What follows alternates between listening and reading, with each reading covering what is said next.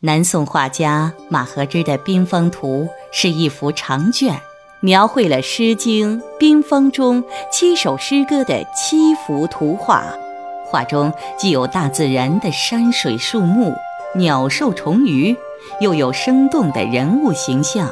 人们或耕作，或捕鱼，或宴乐，或行军。人物衣纹用蓝叶描。笔法流畅潇洒，设色清丽古雅，全面展现出西周早期的社会生活。画家敏锐地抓住周公这一画中灵魂，把整幅图卷融为一体，达到诗画交融的艺术境界。《冰封图》并无款印，在第七幅图狼拔的左上角。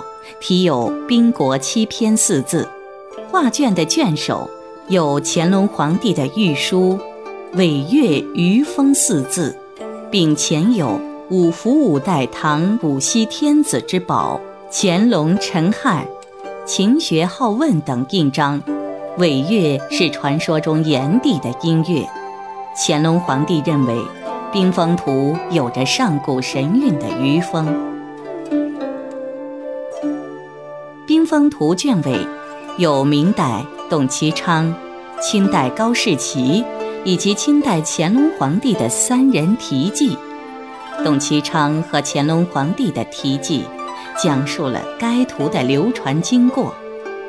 大约在元代初年，《冰封图》被人分割为两卷，其中《破腹篇》被元代大书画家赵孟俯收藏。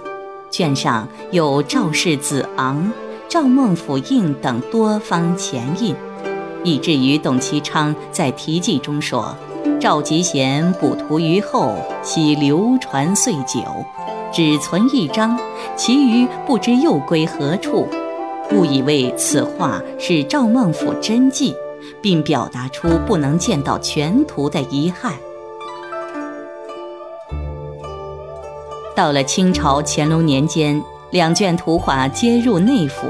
乾隆皇帝认为，两卷比观，则人物神情无纤毫异，而破腹篇高宗书与画相连，并无割裂痕，认为破腹就是马和之《冰封图》的一部分。乾隆皇帝让人把两幅画装潢连为一卷。认为前人再多的考证求实，未若今日相应于本末面目之快也，表达了两卷合并而观的喜悦。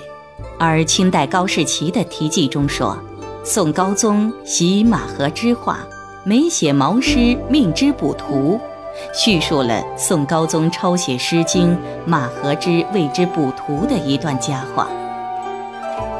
相传宋高宗特别看重马和之的画作，曾亲书《毛诗三百篇》，命马和之每篇画一图，绘成巨制。但后世的学者发现，伐科篇内的“我构之子”中的“构”字，因避宋高宗赵构构字的同音讳而缺一笔，证明《冰封图》中的《诗经》不是赵构所书。而是画院高手的代笔。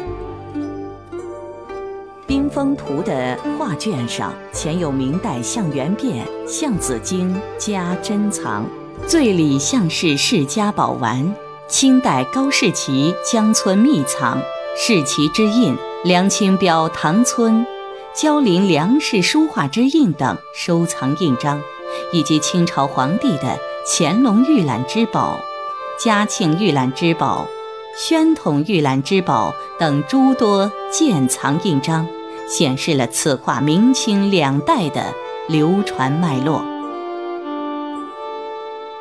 冰封图》的作者马和之是南宋著名画家，在南宋宫廷画院中，他是官品最高的画师，居御前画院十人之首。